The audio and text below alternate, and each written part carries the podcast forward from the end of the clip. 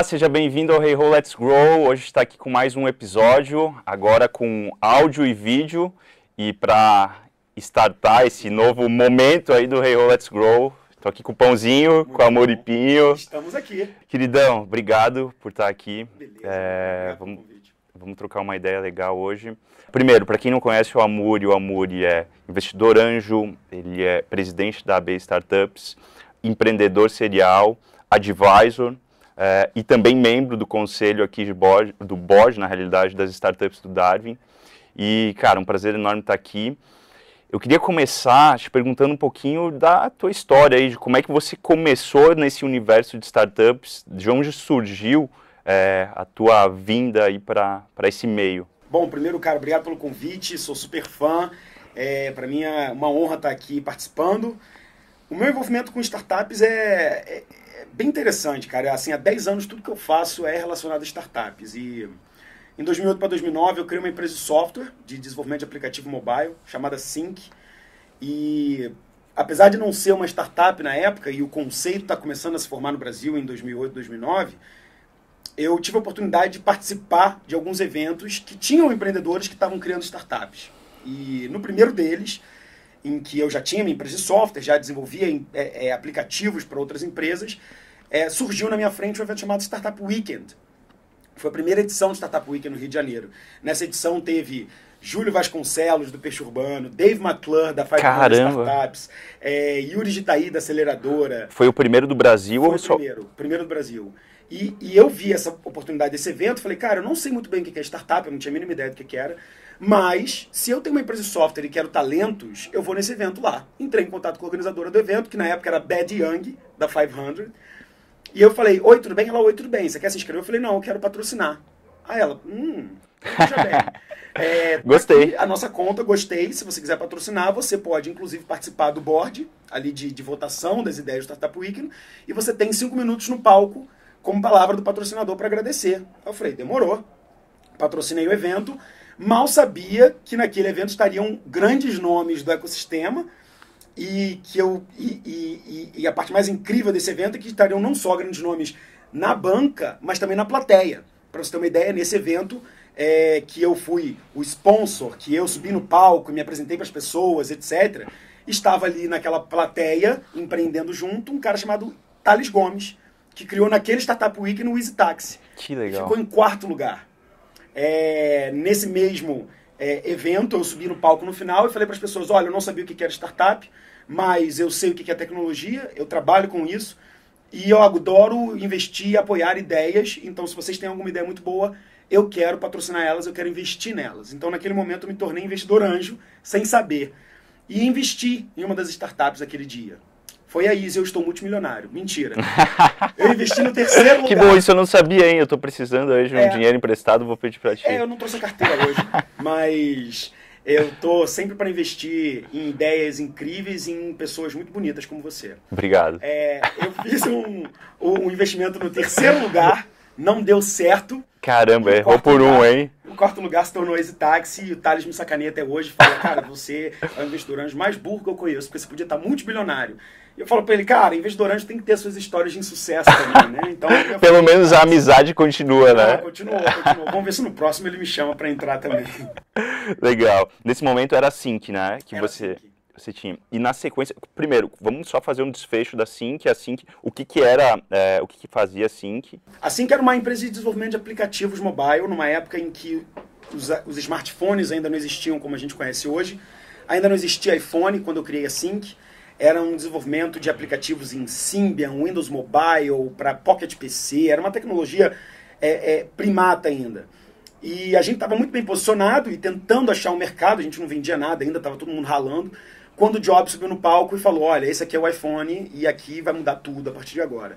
E a gente já tinha desenvolvedores, já tinha mobile, já tinha essa, essa, esse envolvimento com esse segmento, então fez muito sentido a gente virar aplicativo, virar para iOS, né? começar a desenvolver para iPhone e depois Android, que virou uma outra plataforma.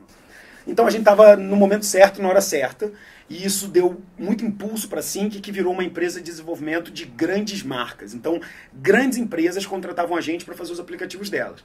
Eu consegui muita grana, em dois anos assim, que já estava faturando mais de um milhão de reais, E aí, com esse dinheiro, em vez de comprar carros, viagens, etc., eu comecei a fazer investimentos em startups. Foi quando eu entrei nesse segmento. Assim que durou mais quatro anos depois disso, até que eu acabei vendendo ela, é, junto com seus softwares, códigos, etc., uhum. para um grande publisher.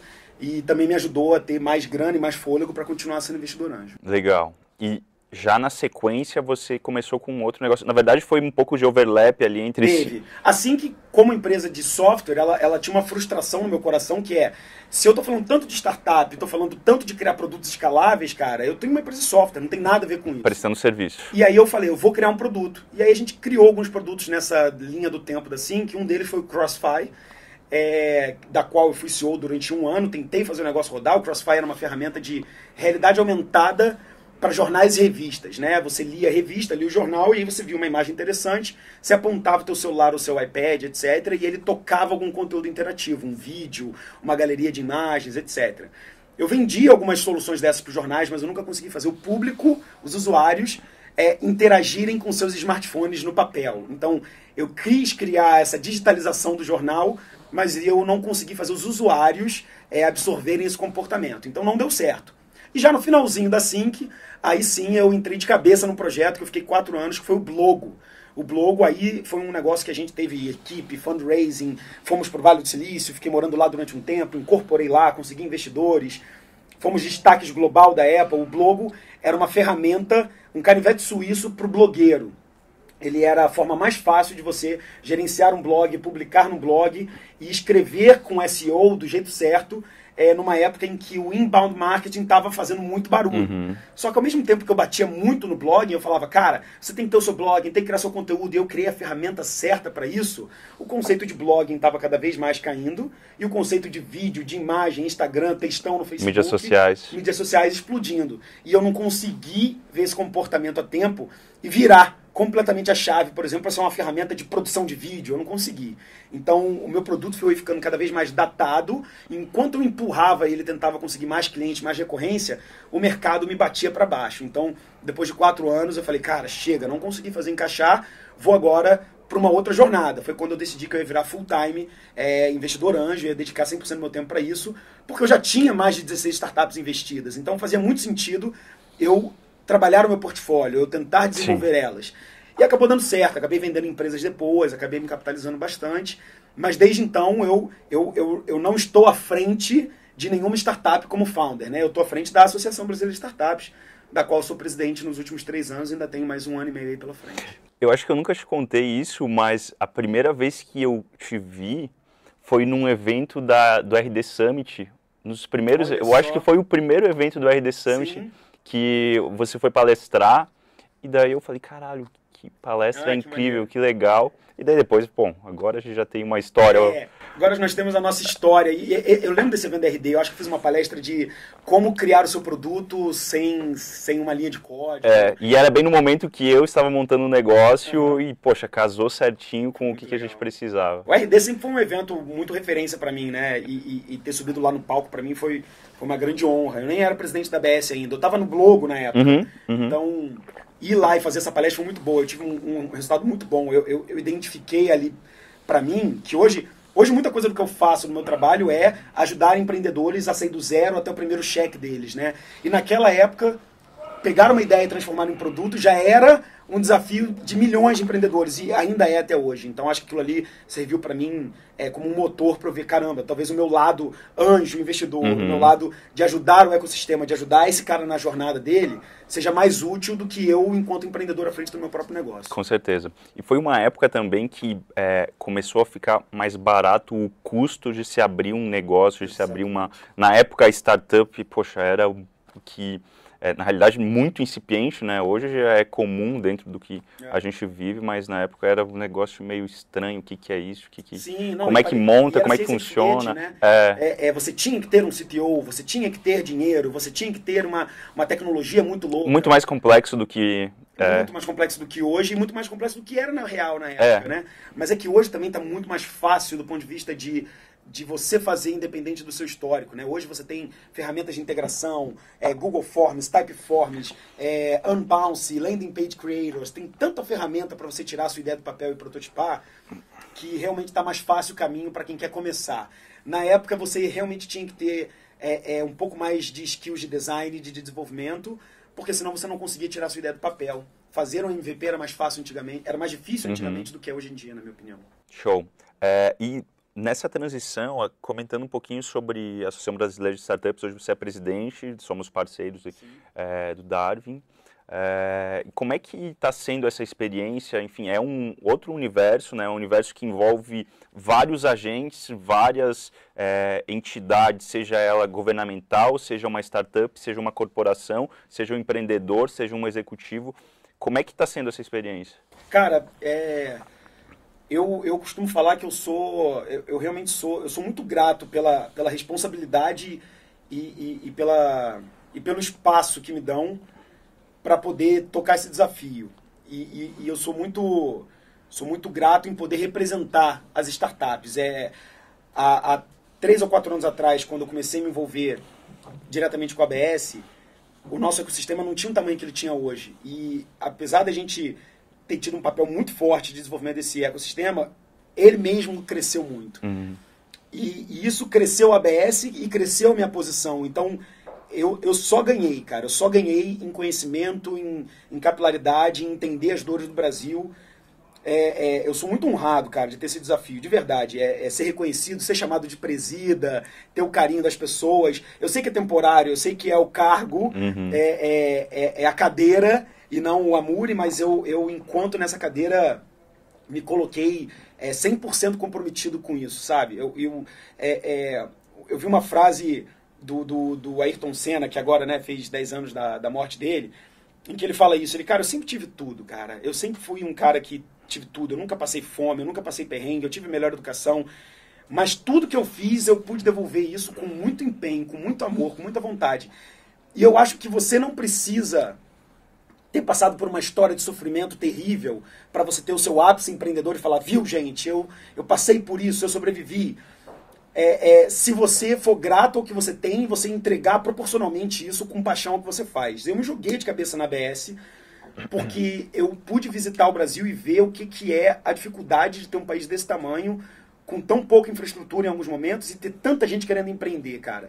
E eu acho que empreender é, é, é a arte de você ser protagonista da própria vida. É você é, é acreditar que você consegue contra tudo e contra todos, numa escada rolante ao contrário, num país que às vezes é uma areia movediça, você conseguir escrever sua própria história através do seu cérebro, através da sua capacidade de produzir valor. E eu, isso me motiva, isso me, me, me faz querer ajudar esse cara. Então, estar tá à frente da BS e coordenar todos esses papéis, trazer o governo, trazer as prefeituras, trazer o capital, trazer o talento, a universidade, é para mim, na verdade, ser um maestro Uhum. É, é, que no final quer ver esse time jogando é, com 11 jogadores fazendo gol e mostrando bonito, entendeu? Eu acho que no final das contas a ABS é isso. Ela, ela, ela não tira e não sobrepõe o papel do empreendedor, mas enquanto esse cara está construindo o próprio carro e andando na rua, tem que ter alguém é, é, colocando as linhas do acostamento, tem que ter alguém tapando os buracos, tem que ter alguém coordenando e ajudando para que esse caminho seja sem buracos e o mais fácil possível para você passar com o seu carro. Mas o carro é você, o piloto é você. Mas alguém tem que cuidar da estrada. E eu acho que eu me coloco nessa posição e cuidar da estrada é cuidar de tudo, e é envolver o ecossistema como um todo. E, e, e isso é, é, foi um desafio que me ensinou demais a, a construir coletivamente e capturar valor até individualmente também. É possível fazer coisas para os outros, é possível gerar impacto e ainda assim capturar valor, ser uma pessoa mais conhecida, é, ter melhor reconhecimento do meu trabalho, aumentar a minha autoridade no assunto, ou seja, é win-win situation, sacou? Eu consigo ajudar as pessoas, eu consigo me ajudar e consigo ser feliz, porque eu realmente sou motivado e amo isso, cara. Animal.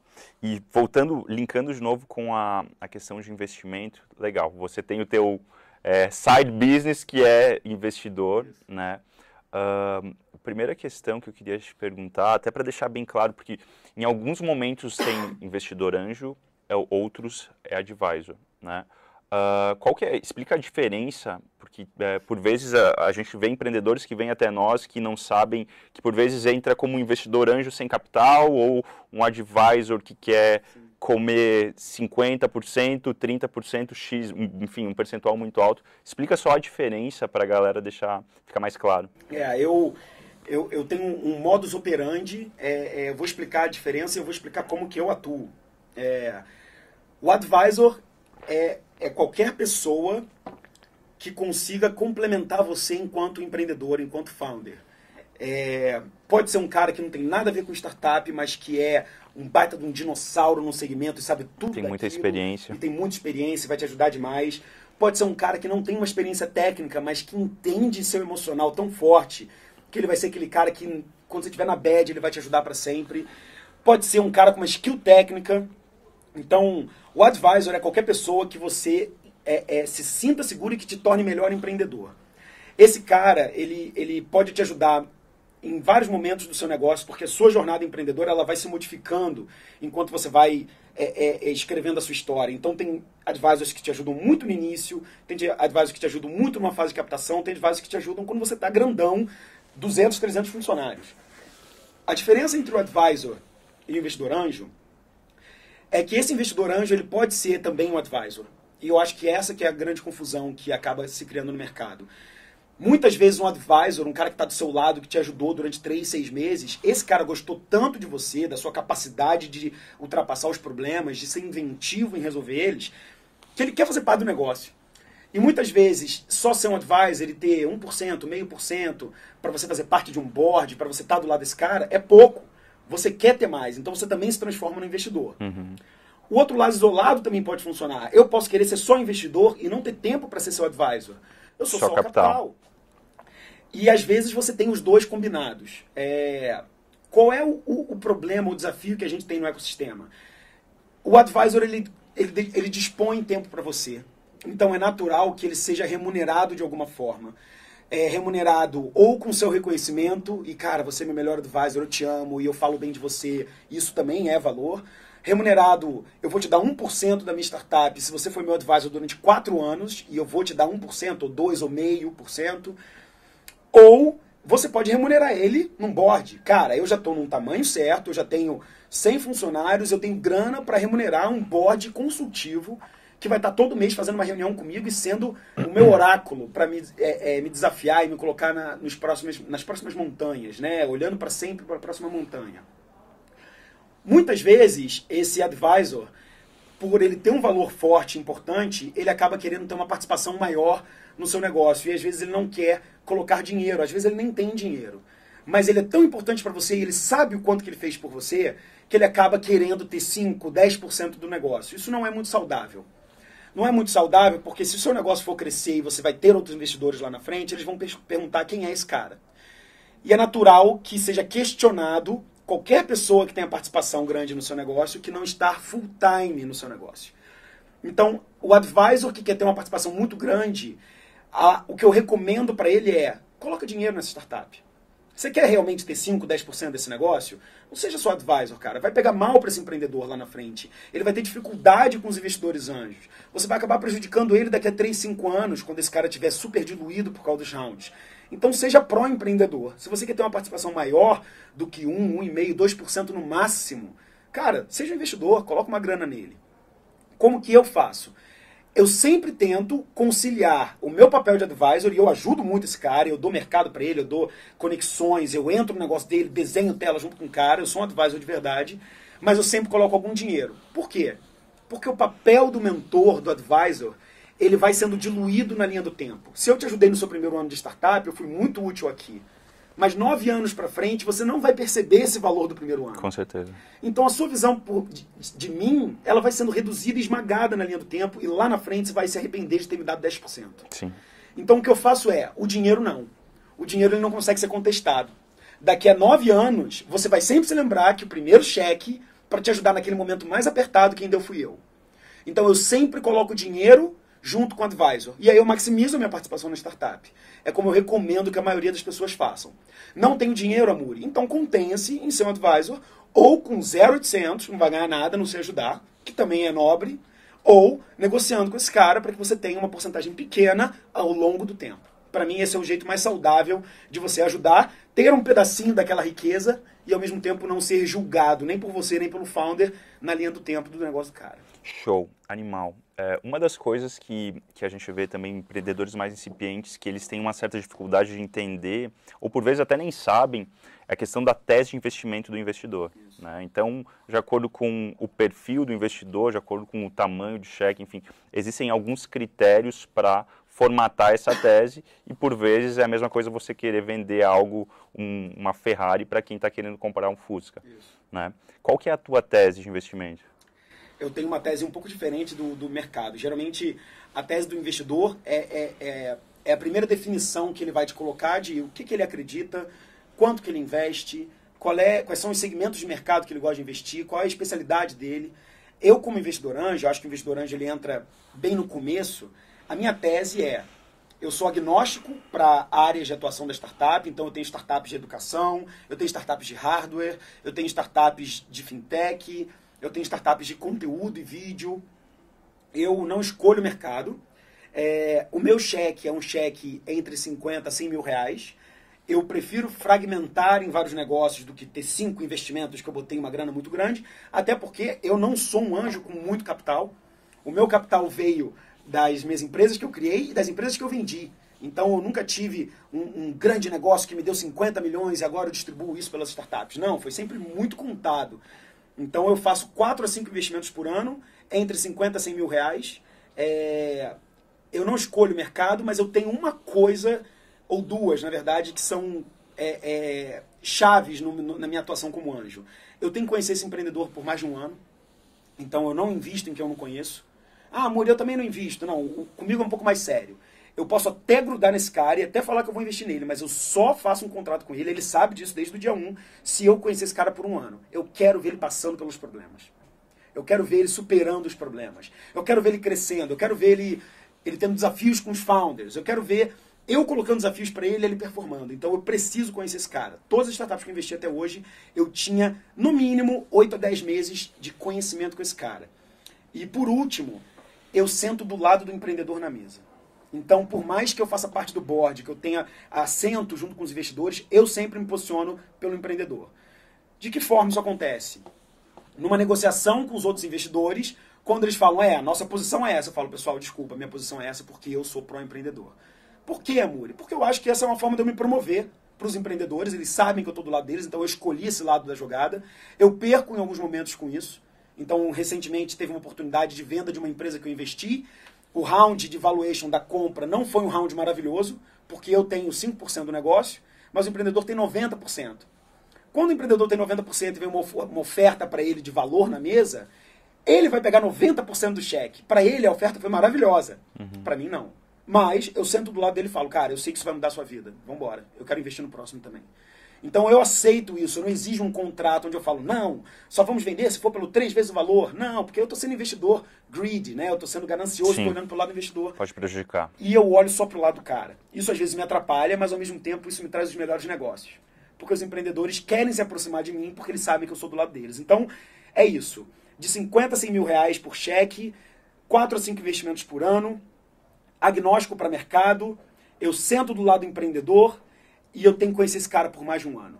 Essas são as minhas cinco teses e são as únicas que eu levo em consideração. E se eu estou do lado empreendedor, já tem um monte de coisas atreladas a isso. O meu contrato é facilitado, as minhas é, é, cláusulas são pró-empreendedor. Então, isso já mostra muito de quem eu sou é, e eu acho que isso faz uma tese é, é, que é saudável para mim enquanto investidor anjo. Show. Uma coisa que é legal também mencionar é que, por vezes, o empreendedor de primeira viagem, ele pensa que a, o relacionamento com o, os investidores é pontual. Né? Então, poxa, eu fui lá, recebi o primeiro não, ou recebi um talvez, é, cara, beleza, vou deixar quieto, é. mas é um relacionamento em linha, né? Então, é, é, existe uma importância muito grande em ter um acompanhamento, em demonstrar qual que está sendo o teu resultado ao longo do tempo, porque é, o investidor ele não vai estar tá no dia a dia acompanhando o que está acontecendo exatamente na operação mas é, os, a, os highlights do que está acontecendo, principalmente as métricas de crescimento,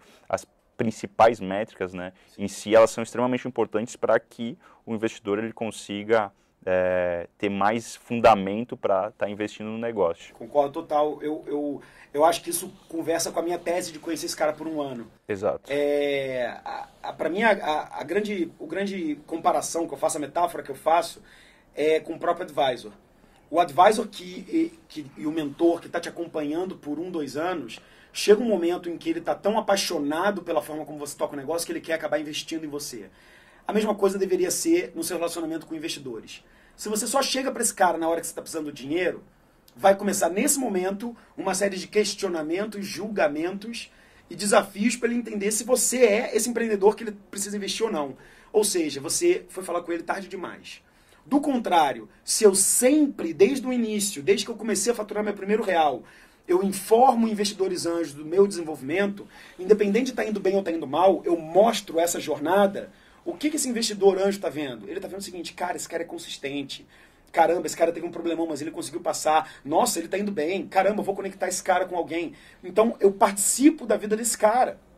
Quanto mais você participa da vida desse empreendedor, mais próximo, mais empático, mais conectado com o motivo dele você fica e você conhece esse cara de verdade.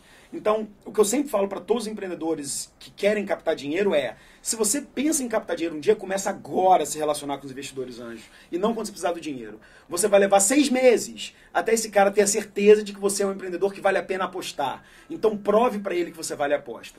Mostre para o mercado que você vale a aposta. Como? Mandando relatórios, mandando reportes, mantendo esses caras sempre atualizados do seu desenvolvimento. E não conta só notícia boa, conta as ruins também. Claro. E os aprendizados. Mostra os aprendizados. Então, é, é, o segredo, cara, que, que pouca gente compartilha é você tem que manter um relacionamento contínuo, você tem que fazer é, é, uma, uma linha, como você falou, do tempo, aonde esse cara te conhece, lá no início. E aí, quando ele for investir, ele já tem a segurança de estar tá indo colocar o dinheiro num cara que ele já conhece há mais de seis meses. Então, o segredo é esse, cara mantenha o um acompanhamento, mantenha o um envio de reportes simples para os investidores desde o início, mesmo que você não esteja captando. Porque na hora que você for pedir o dinheiro, esse cara já tem um histórico de você.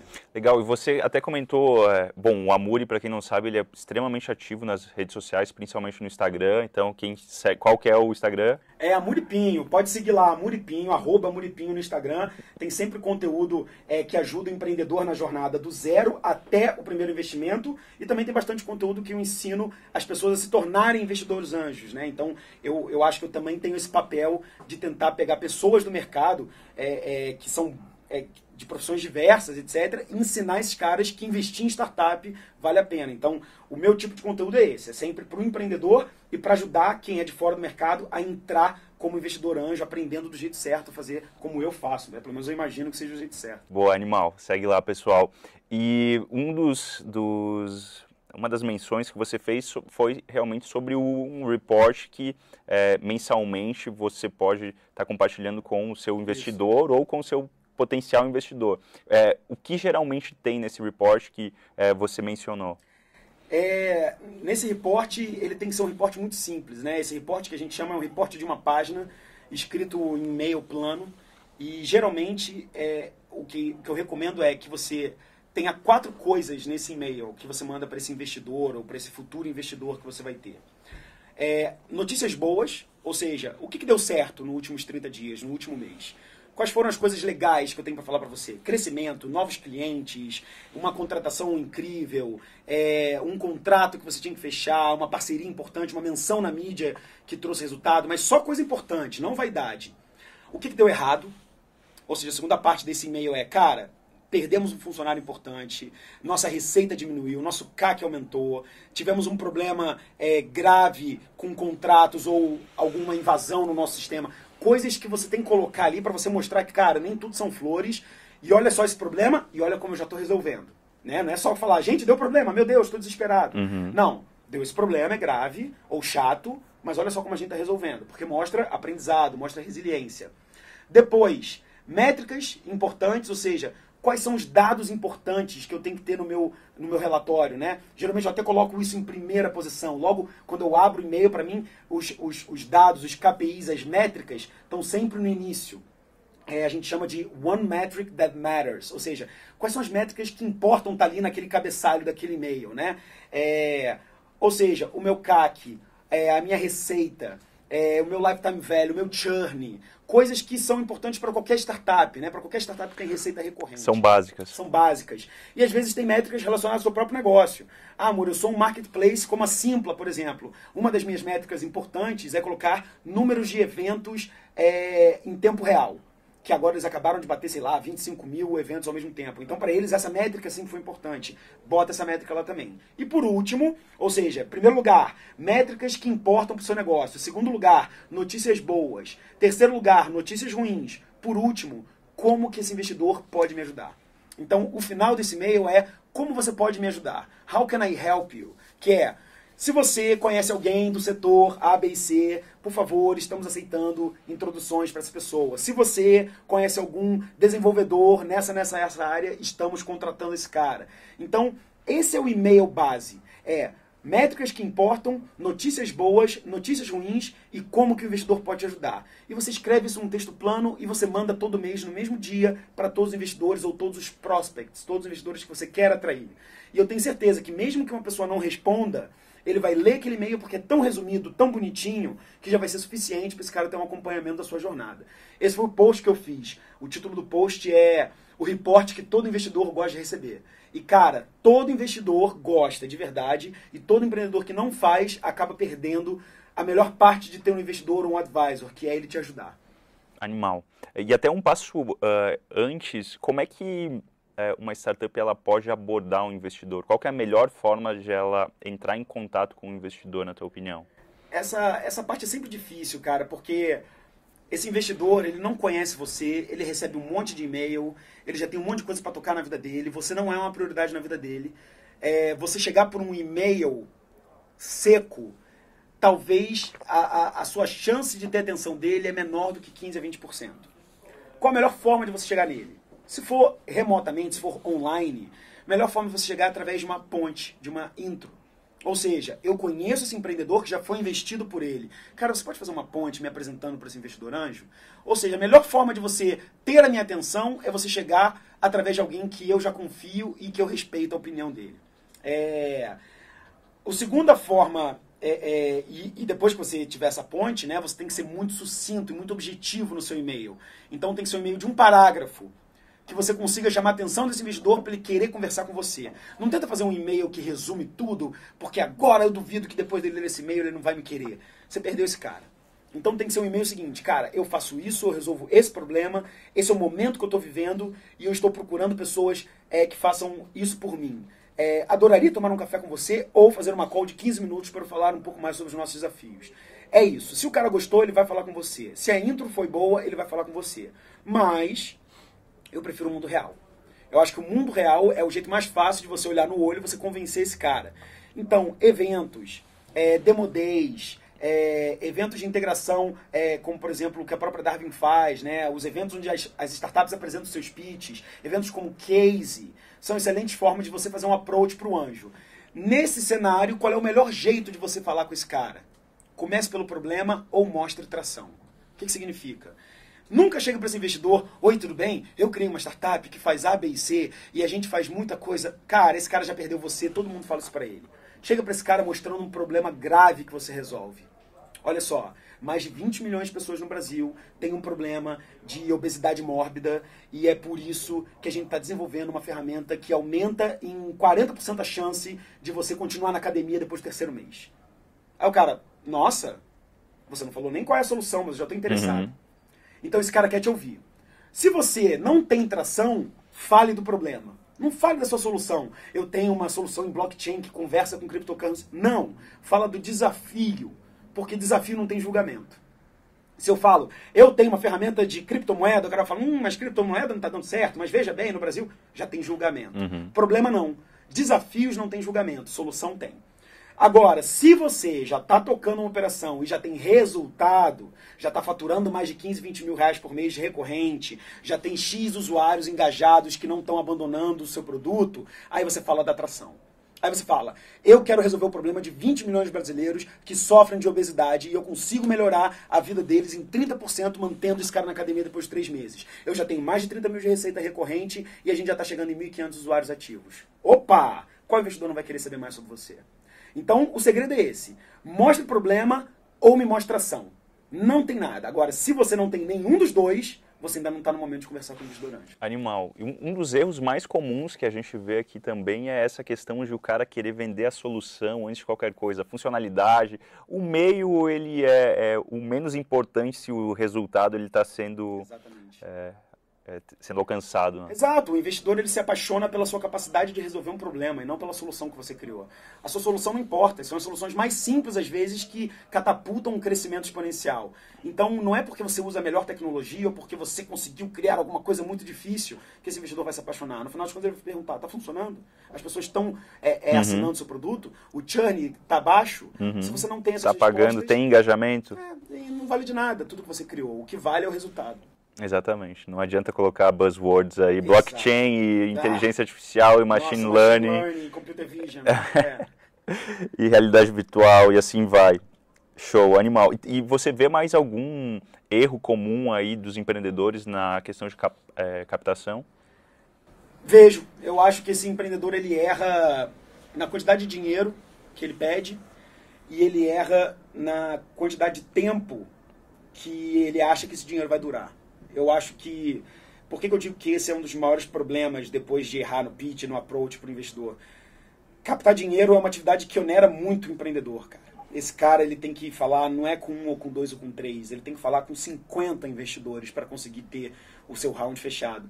Falar com 50 investidores não é 50 reuniões, são 200 reuniões. Porque esse cara vai querer ver a primeira reunião, aí ele vai querer ver um reporte, aí ele vai querer ver tal planilha. Cada investidor vai pedir informações diferentes. Então ele vai ficar te jogando para casa, te jogando para prancheta toda hora. Você vai ficar mudando esse deck toda hora. Então isso vai onerar muito seu tempo. Por isso que a maioria dos empreendedores cascudos sabe que fundraising leva no mínimo seis meses. Então pensa comigo. Se, se leva seis meses para você se reunir várias vezes com 30, 40, 50 investidores anjos, o que acontece com o teu negócio se você está seis meses só fazendo isso, porque fundraising é uma atividade que exige seu cérebro. E não pode deixar a peteca cair.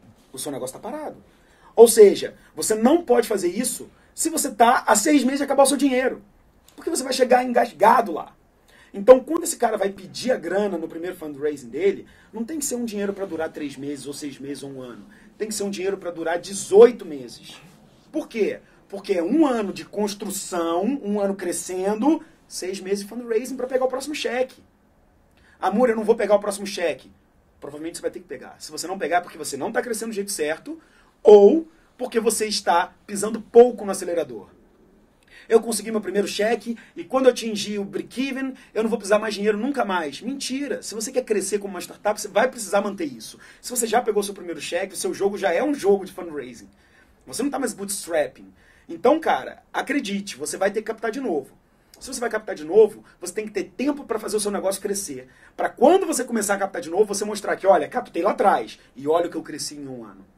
Se você não tem tempo para crescer, você vai, peguei dinheiro há um ano atrás e agora estou precisando de novo e não deu tempo de crescer. Aí o investidor falando, ué, mas por que eu vou colocar dinheiro em você se você não me provou que você soube usar aquela grana? Então, erro clássico, pedir dinheiro por pouco tempo. Sempre peça para 18 meses. Sempre imagine que você tem que captar e começar o seu fundraising seis meses antes de quando você precisa do dinheiro. E sempre peça a quantidade certa de dinheiro para durar esse tempo. Qual é a quantidade certa de dinheiro? Aí é o seu desafio, enquanto CEO, de ver aonde você quer crescer, qual é o número que você quer ter daqui a 18 meses, quanto dinheiro você vai precisar para equipe, produto, marketing e etc. Não é uma tarefa fácil, mas na dúvida, cara, peça um dinheiro que não vai te deixar gargalado. Coloca uma margem, né? Bota uma margem para cima porque você vai precisar. Amuri, eu não consegui pedir a quantidade de dinheiro que eu precisava. Eu botei um pouco mais para cima, eu pedi para 18 meses, como você falava. Talvez você tenha que voltar para a prancheta e fazer o seu negócio performar melhor. Porque se você não conseguiu convencer, ou seu pitch está ruim, ou seu deck está ruim, ou seu time não está performando junto com você, uhum. ou o seu negócio não está andando. E aí, cara, você precisa de ajuda divina e não de um anjo. De Deus, não é Deus, de um anjo. Não de um anjo. É, é, não tem jeito, cara. Para conseguir dinheiro e para você convencer o investidor anjo, cara, ele tem que sentir que ele está perto de perder aquela oportunidade. E o seu fundraising ele tem que ser pensado nisso. Então, se você vai começar a captar daqui a 12 meses, uhum. cara, você tem que estar tá muito bonito daqui a 12 meses, entendeu? Você tem que estar tá crescendo muito. Então, faça fundraising na hora boa. Não faça na hora que você está horroroso. Sim, que está engargalado. Exato. Que... Então, prepare seu crescimento para, durante os seis meses de fundraising, você continuar crescendo. Porque aí o investidor vai falar, caraca, esse cara não para de crescer, eu vou botar grana nele. Não vou perder essa oportunidade. É tudo uma questão de oportunidade, de momento. Então Uhum. você tem que ser estratégico nisso aí também. Show, animal. É, Mori, indo para os finalmente aqui, é, um pouco de bate-bola. Ah, primeira pergunta, um livro de negócio favorito? Um livro de negócios favoritos, cara. Tem um livro que revirou meu estômago, que, que me mudou muito enquanto founder e, e- e eu acho que me mudou muito com qualquer coisa que eu fiz relacionada a startup, que é o Hard Things About Hard Things. Eu sempre fui um cara conciliador, empático, do bem, amor acima de tudo. E eu já vi que, as- que tocar um negócio não é isso. Negócios são negócios, você pode ter o seu DNA e você sempre pode ser bom, altruísta e positivo, etc. Mas o negócio por si só, ele tem regras contábeis que tudo que você... é O que eu quero dizer é o seguinte, qualquer negócio que não respeitou, essa frase do Thiago Reis, que não respeitou a lei universal da contabilidade, num curto prazo de tempo, num médio prazo de tempo, acabou quebrando. Então, no final do dia, cara, você tem que demitir sim. Você tem que contratar sim. Você tem que olhar lucro sim. Você tem que tomar decisões difíceis sim. Você tem que tirar founder sim, que às vezes, cara, tem É. três founders, um cara tá apodrecendo o negócio inteiro. Meu irmão, você vai ter que ter essa conversa difícil. Você vai ter que pivotar. Você vai ter que demitir quando seu time tá, vai morrer em três meses. Se você demitir, você dura seis. Cara, são as coisas mais difíceis que fazem você se provar enquanto founder e o seu negócio vai depender delas. Hard Things About Hard Things me mostrou isso, eu li e cada vez que eu li o livro eu falava, meu Deus do céu, eu nem ia conseguir passar por isso. E você vê que ele só passou porque ele soube enfrentar isso de cara limpa. Então é um livro que mudou minha vida, assim, de verdade. É técnico, denso, porém é, é, me, me mudou, me transformou enquanto empreendedor. Animal. Para quem não conhece esse livro, é do Ben Horowitz. Ele foi empreendedor serial, hoje ele tem um fundo com o ex-sócio dele, Andreessen Horowitz. E é incrível, porque ele dá na prática tudo o que aconteceu. Eles levaram a empresa a IPO, É. então ele fez da jornada do início até ah, o bilhão, Sim. né? Então é incrível, animal. Ah, ferramenta online ou aplicativo favorito? Ferramenta online, aplicativo favorito? Instagram. Instagram. Instagram. Instagram hoje pra mim ele se tornou provavelmente junto com o WhatsApp a ferramenta onde eu mais passo tempo. Eu gerencio tudo que eu faço hoje via WhatsApp. O WhatsApp virou minha ferramenta de gestão dos meus times, dos meus projetos. É, ele, ele realmente se tornou o centro da minha comunicação. Mas o Instagram ele virou a minha ferramenta de impacto, a minha ferramenta de audiência, a minha ferramenta de, de captura de novas startups, de, de, de eventos, de palestras. Virou o meu canal para o mundo. Então hoje o Instagram e tudo que envolve ele, né? Lives, vídeos, enquetes, conteúdo, acaba colocando lá. Para mim hoje é a minha ferramenta preferida, é a ferramenta que, que, eu, que eu mais uso. Show, animal. E tem algum site, alguma fonte de conhecimento, de conteúdo que você eh, tem o, o hábito de eh, pesquisar, de acompanhar? Cara, eu, eu, eu, eu tenho. Eu, eu sou um, um cara que consome muito conteúdo em vídeo. Eu gosto muito de vídeo. É, eu, eu gosto muito do YouTube porque ele, ele consegue reunir todas essas ferramentas. Então eu vejo muito TEDx, eu vejo muito TED, é, eu vejo muito vídeos da Y Combinator, eu vejo muito vídeos, é, é, às vezes técnicos. Eu gosto de me inspirar com grandes líderes, eu gosto de ver é, é, inovações do, do Elon Musk, do Elon Musk, da Tesla. Eu sou um cara apaixonado por, por tecnologia aeroespacial, por automotiva. Então, eu, eu, eu gosto de consumir conteúdos no YouTube. Eu faço a minha curadoria dos meus conteúdos e assino os canais que me trazem muita informação. Eu não tenho hoje um site, ah, um TechCrunch ou um Verge, que eu fico lá absorvendo as informações, porque eu acho que todos eles acabam direcionando muito conteúdo parecido. Eu gosto do YouTube porque com, com as minhas seleções de canais eu consigo ter ali um, um overall de vários subassuntos que é, é, me trazem profundidade.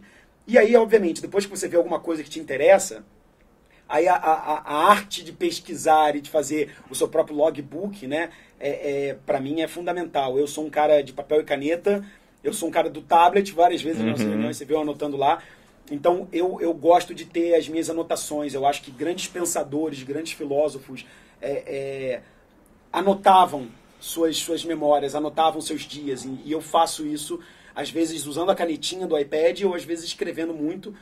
e, e eu acho que eu condenso nos meus notebooks ali é, é, o que eu consumo na internet. Mas basicamente, YouTube, canais de grandes pensadores e grandes inovadores e, e, e esses grandes mestres, Paul Graham, Steve Blank, é, o, o, o, Sam da Y Combinator. Então, são lugares onde eu absorvo muita informação e aprendo muito. Tem algum empreendedor hoje que você acompanha mais de perto, é, pela admiração, pelo que ele faz, ou por compartilhar conhecimento também? Você comentou alguns, né? É, se diz Brasil. Qualquer, qualquer país, qualquer Cara, região. Eu, é, é, eu, eu, bom, eu já falei um deles, né? O, o próprio Elon Musk, apesar de, de, de, não estar respeitando as leis da contabilidade, é, isso vai ser um problema grave. e por vezes do Twitter também. É, é, é, um cara que tem um desafio grande aí, porque ele, ele é tão inovador, tão louco, tão breakthrough, que, que, ele, que ele, ele, ele, ele tá alavancado em muitos aspectos, e eu acho que ele vai ter um desafio grande aí de financial. É, no Brasil, cara, eu tenho alguns caras que me inspiram, sim. Eu gosto muito do Bloise, da Movile. Acho que ele está criando é, é, um, um, um, mega, como ser uma mega empresa, uma mega corporação, um multi-unicórnio, é, por ter absorvido empresas como o iFood, como a Simpla, etc. Eu gosto da visão dele é, é, de que, cara, talvez a gente esteja pensando pequeno. Ele sempre fala isso. Um bilhão? Por que um bilhão? Eu quero pensar em 100 bilhões. Ele está sempre falando assim. Aí você fala, ah, ele não vai chegar a 10 bilhões nem a pau. Aí ele chega em 10 bilhões. Uhum. Ele fala, 10 bilhões? Talvez seja 100. Ele está sempre olhando esse desafio e sempre colocando o impossível na frente. E isso, para mim, é, é, é, é, transformador ver um cara brasileiro criando um negócio desse tamanho. Eu, eu gosto muito do Cartacho. Rodrigo Cartacho da Simpla. Eu eu sou usuário da Simpla através da, da ABS, sou amigo dele quando a Simpla tinha um andar só é, é, lá na Savassi e hoje é uma empresa de 200 e tantos funcionários, gigantesca, é uma plataforma provavelmente da América Latina de ticket, então me inspira muito. Eu gosto muito do Max, da Max Milhas, é um amigo que eu sempre troco ideia. É um outro estilo de empreendedor, também mineiro, também quietinho, mas é aquele engenheiro assim, cara, ali, é, que faz os negócios do jeitão dele. Você fala, cara, não é possível que esse cara com essa pegada tão simples e tão é, é, mineirinho, consiga fazer um negócio tão gigante, mas o bicho é obstinado, ele pegou um problema e foi trucidando esse problema. É, então é um cara que eu admiro demais. É, são caras que eu convivo. Eu, eu, eu, eu não tenho grandes heróis. Eu, eu tento até desconstruir essa coisa do intangível. Para mim, o Elon Musk é o único cara intangível, assim, que, do ponto de vista de admiração, porque o cara está criando é, tá reinventando a indústria automobilística, reinventando a aeroespacial, reinventando a energia. É, é, eu não tenho como não admirar um cara desse, eu acho que ele é o, é o Jobs do nosso tempo. Mas eu gosto de me espelhar em empreendedores que eu tenho contato de carne e osso. E para mim, é, é, Max da Max Milhas, Bloise da Movile, Cartacho, são caras que eu admiro demais pela simplicidade, pela, pela visão, é, pensar grande mas principalmente por conseguirem executar com, com hombridade, com, com, com classe, é, com, com amor, entendeu? Com empatia e de serem exemplos de founders que são exclusivamente focados no seu negócio. Assim, você não vê esses caras indo para noitada, baladeiros, com carros carésimos. Não, cara. O negócio deles é performar. E eu nunca consegui ser tão focado quanto eles. Então, um pouco da minha frustração enquanto empreendedor é a minha admiração por esses caras. Tem N outros, mas são aqueles que eu lembrei agora, é, que mais do que amigos, são caras que são exemplos para mim. Show, animal. E por último, tem algum hábito que te ajuda aí na, em todo esse turbilhão de coisas acontecendo, seja na BS, seja nas tem. outras empresas que você investe? Tem. É eu poderia falar, acordar às 5 da manhã, é, tomar um banho gelado, uma xícara de café, fazer os primeiros exercícios do dia. A gente vai ter que começar a correr junto, hein? Eu vou começar a correr, eu prometo pra você, eu faço um compromisso aqui. Ó, já trouxe o Rafa. Já o trouxe Rafa. o Rafa pra dentro. Eu garanto para você que daqui a um mês estaremos dando uma corridinha juntos aqui. Vou recuperar o meu estilo. É, tá gravado, tá gravado, tá gravado, pessoal. Tá gravado, é compromisso público. é, afinal de contas, no case eu tenho que estar tá no shape, né? Tem que estar tá, é, bonitão no blazer lá em cima do palco. Eu tenho, eu tenho sim, cara, eu tenho uma coisa que me motiva e que me ajuda muito. Eu crio compromisso. Eu, eu faço compromissos públicos, é, como esse que eu acabei de fazer, é, com a minha audiência, com meus funcionários, com as minhas equipes. Eu prometo coisas. E aí, quando eu prometo, eu me sinto obrigado a cumprir elas. Então, mais do que acordar cedo, ou ter oito horas de sono, ou etc., eu, eu, eu coloco compromissos e esses compromissos me puxam e me obrigam. Eu acho que quando você tem pessoas que dependem de você, isso de alguma forma puxa você para a obrigação. E, e, eu acho que não tem jeito melhor do que você colocar isso público. Então, vou lançar dia tal, dia X é o meu lançamento, meu evento é tal dia. Quando você coloca publicamente esses compromissos, a vida te cobra, as pessoas te cobram, e você não quer ser uma pessoa que não cumpre com seus compromissos, não é mesmo? Então, essa é a forma que eu uso de, de, de me desafiar. É sendo público e colocando esses compromissos para as pessoas. Amanhã eu vou fazer um conteúdo incrível, uhum. semana que vem eu vou falar de tal coisa isso acaba me obrigando a performar. Walk é the talk. É, walk the talk. Show, animal. Amori, obrigado por estar aqui, obrigado por compartilhar cara. tudo isso. É, para quem quer te seguir, para quem quer te acompanhar, onde é que te encontra? Me encontre no arroba Amuripinho, no Instagram. É o canal oficial que eu uso para responder, eu respondo todo mundo. Todas as pessoas que falam comigo, todas as pessoas que comentam, que me mandam direct, eu respondo. Às vezes é só um link, às vezes é um coraçãozinho, às vezes é uma informação, um áudio que eu mando falando, cara, faz isso e aquilo, mas eu não posso falar mais do que isso porque eu estou ocupado. Mas é o canal que eu escolhi para me relacionar com as pessoas.